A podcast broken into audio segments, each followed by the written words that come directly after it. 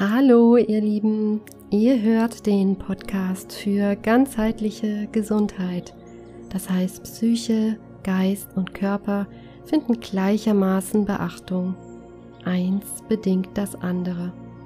Und so möchte ich euch dabei helfen, zur besten Version eurer selbst zu werden. Mein Name ist Benita Michael, ich bin Ernährungsberaterin und Gesundheitscoach.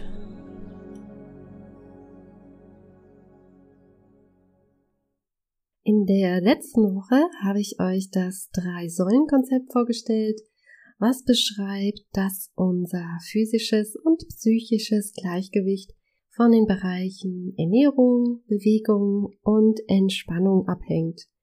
Sind diese drei Säulen stabil, das heißt wir ernähren uns gut, haben genügend Bewegung und Abhärtung und sorgen für entspannende, ausgleichende Aktivitäten, bei denen unsere Seele auftanken und sich unsere Psyche regenerieren kann, dann sind wir im Gleichgewicht. Das heißt, wir haben eine gute Basis für Gesundheit, Wohlergehen, Wunschfigur etc. Das hört sich jetzt erstmal einfach an, ist es prinzipiell auch, bloß dass wir uns dabei selber oft im Weg stehen.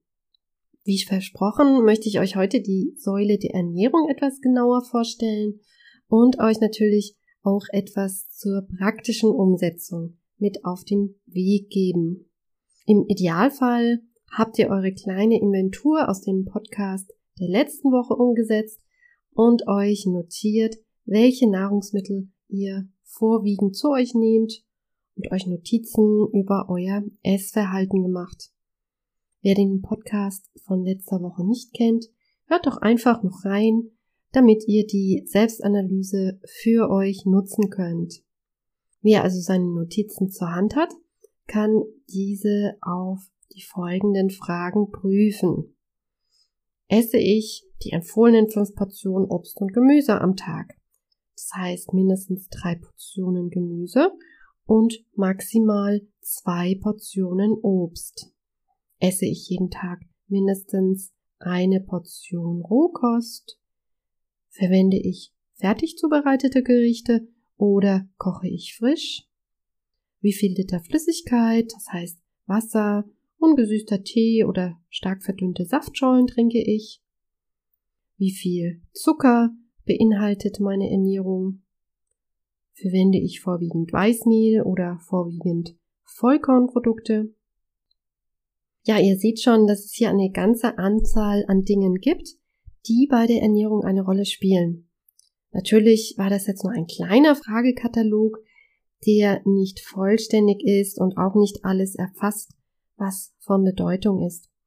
Wenn ihr anhand der Fragen schon festgestellt habt, dass diese Säule bei euch nicht unbedingt super stabil ist, dann ist das kein Problem, denn die Erkenntnis ist ja der erste und wichtige Schritt zur Änderung.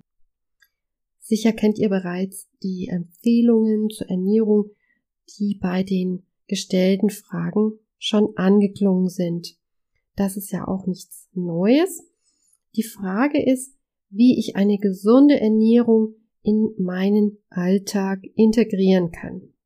Die meisten von uns kennen dieses Gefühl der Überforderung. Wir sind berufstätig müssen viel Leistung bringen, dann kommen auch noch Haushalt, Kinder und sonstiges dazu. Erwartungen werden von allen Seiten an uns herangetragen. Überall sollen wir möglichst unsere Rolle als Arbeitnehmer, Elternteil, Ehepartner und so weiter perfekt ausfüllen.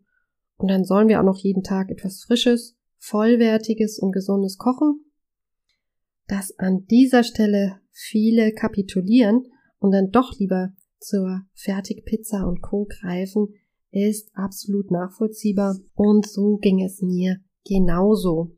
Als ich noch jünger war, habe ich mir über Ernährung sowieso wenig Gedanken gemacht und im Laufe der Jahre hat sich dann im Zuge der Bequemlichkeit, der Zeitnot und der Gewohnheit ein Essverhalten etabliert, was man als suboptimal bezeichnen könnte.